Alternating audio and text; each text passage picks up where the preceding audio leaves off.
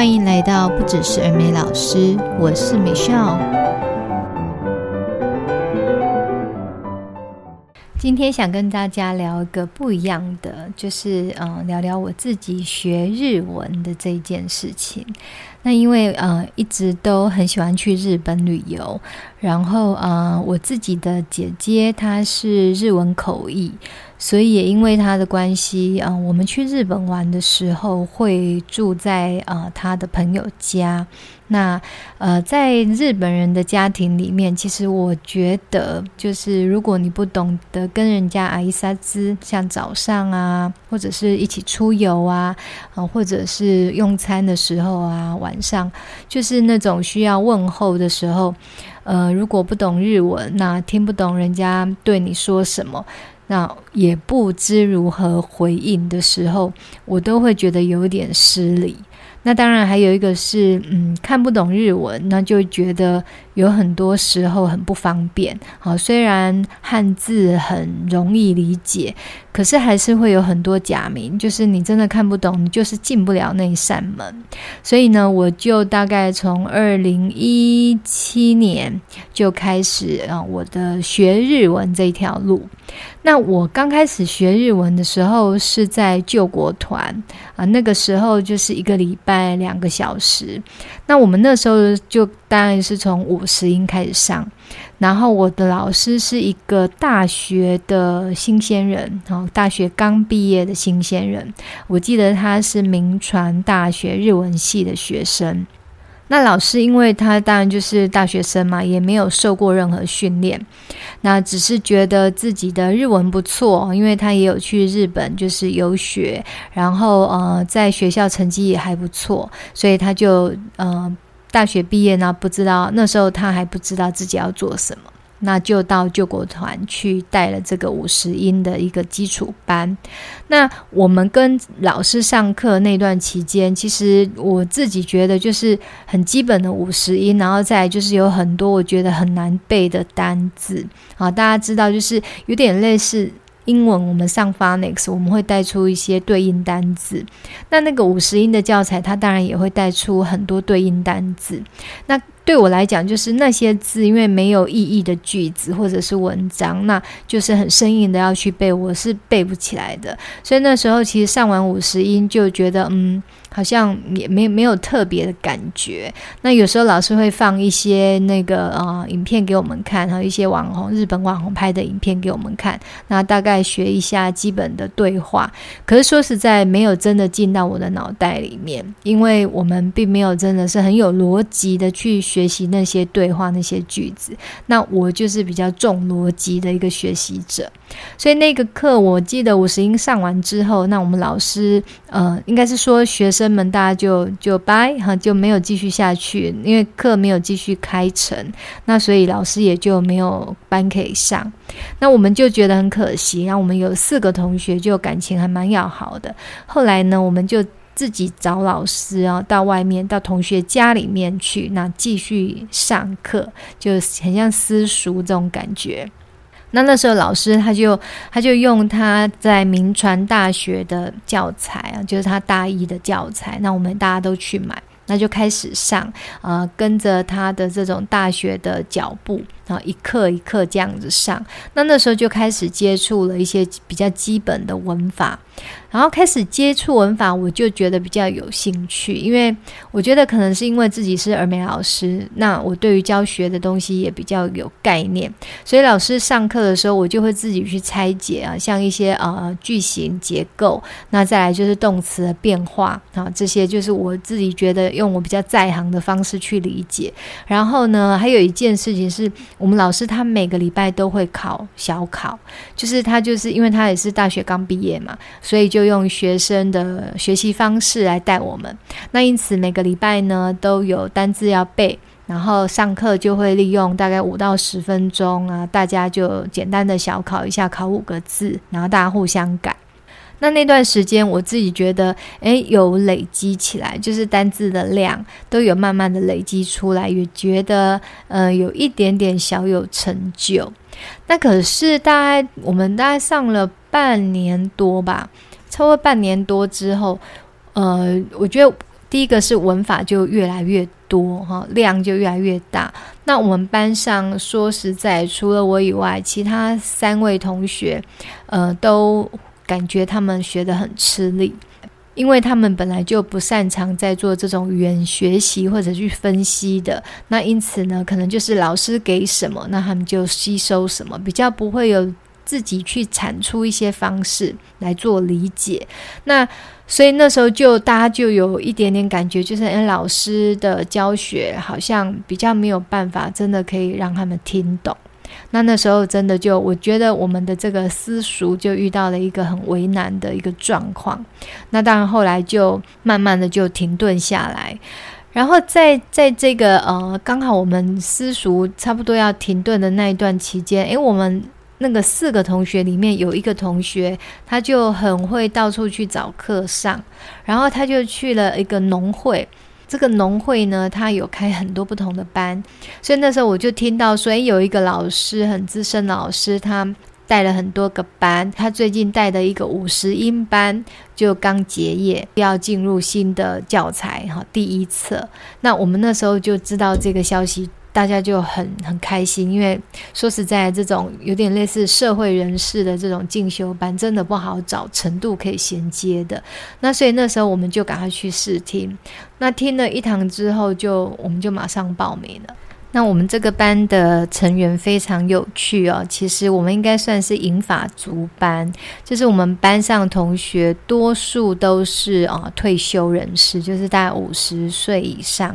啊，包括我们老师，我们老师也是就是呃七十多岁。所以说，我们班上课的那个气氛真的非常的好，就是大家都很和善，然后，呃，我觉得也是因为步调吧，就是那个感觉，然后大家的生活步调都比较慢，那也比较知足常乐，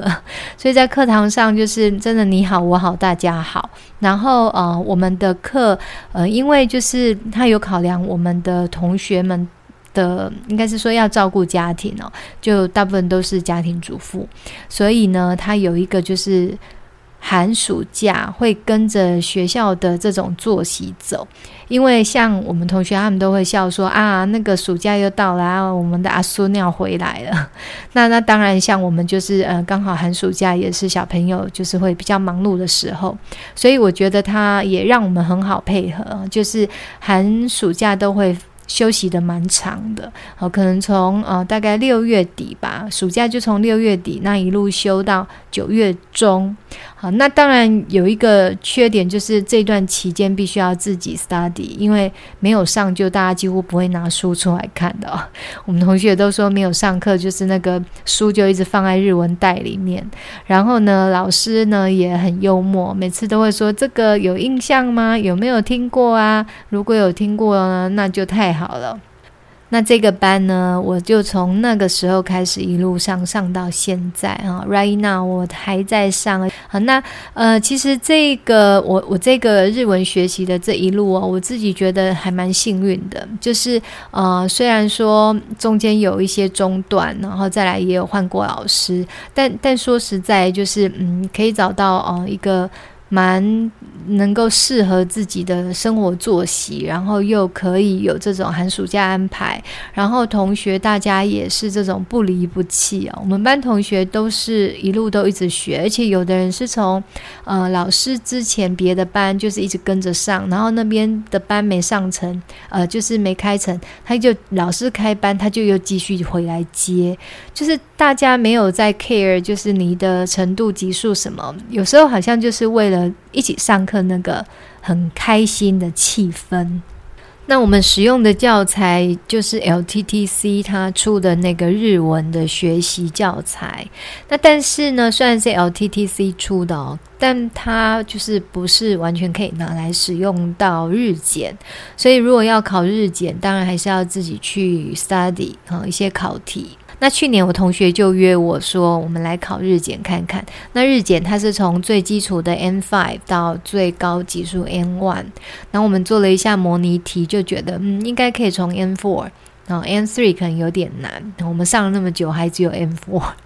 因为社会人士啊，跟这个在校生真的程度还是差很多。结果我就开始看一些网红的影片，然后看一些日文老师啊，他们在讲解一些日检的题目，然后就追了好几个这个 YouTuber，然后也蛮认真的在做题。那可是说实在，就是自己在做模拟考的时候，都觉得好像感觉很心虚，就是没有很十足的把握。那在考试前呢，就这么刚好我就确诊了。他那时候我确诊，就那时候还很严重啊，就是要关五天的那种。结果呢，我就真的利用我闭关的那五天，哦，完完全全的就是一直 K，一直 K。然后，呃，时间也刚好衔接，就是我在啊采阴，就是自己做快筛，快筛阴的隔天我就去考试。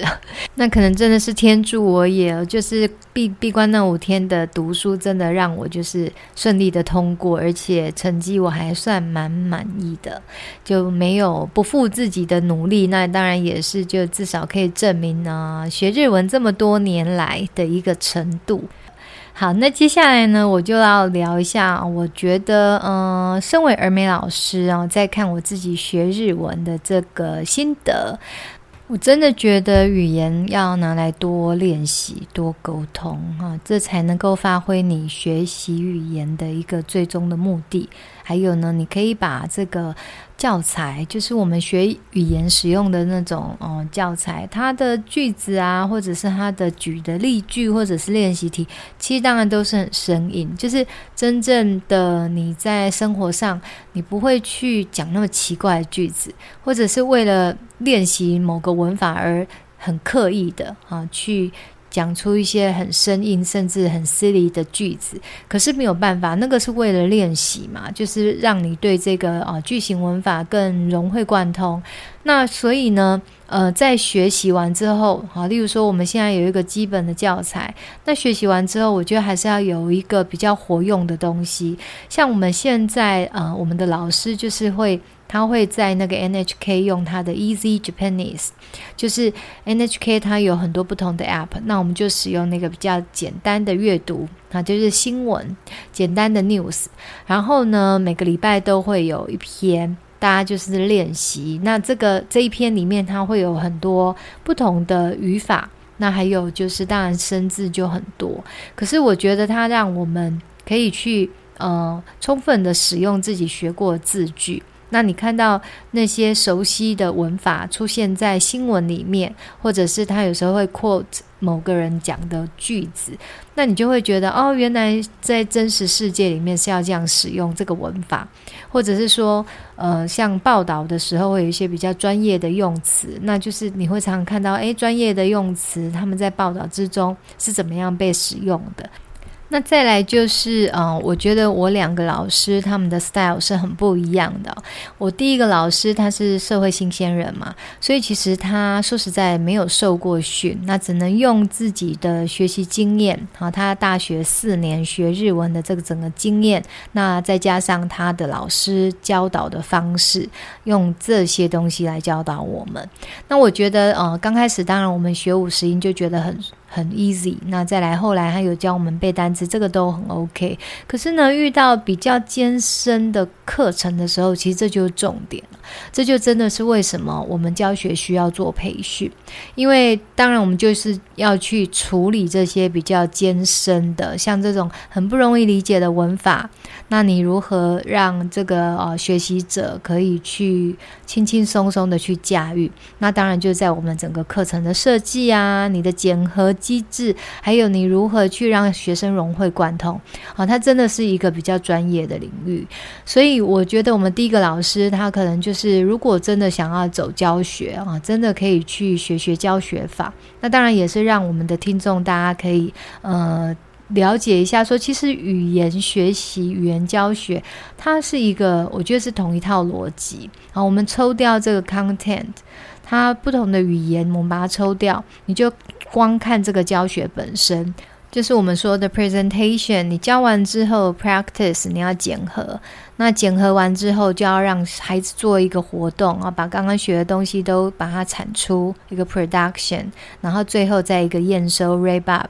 这就是一个它的 flow 啊，照着这个顺序走。所以呢，呃，我接下来就要分享，就是我怎么样去带日文课，这个还蛮有趣的。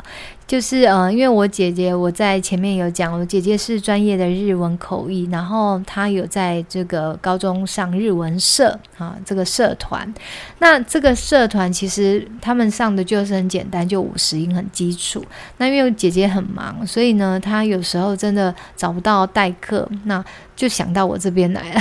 其实我考完 M4 的时候，我姐就觉得说，哎，太好了，又多了一个代课人选。那因为她也至少知道说我的程度大概。在哪里，他是比较放心。那还有一个是因为我一直在做儿美教学，所以至少我还是个老师啊，在教职的这个领域里面。所以第一次他找我的时候，其实我就很紧张，因为我自己觉得不是太有自信，才 M4 当什么老师？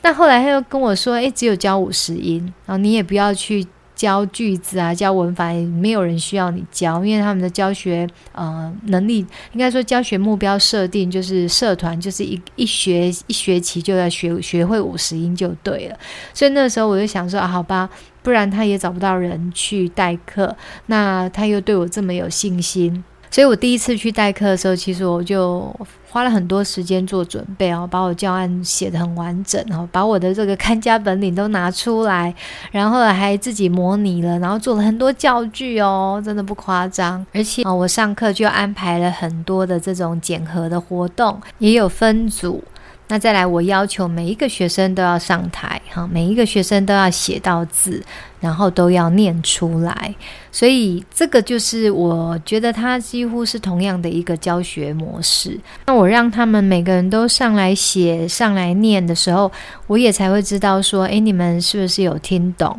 那是不是都会念？还有是不是都会写？啊，因为日文的那个假名，它有一些真的写写出来不是太好模模仿。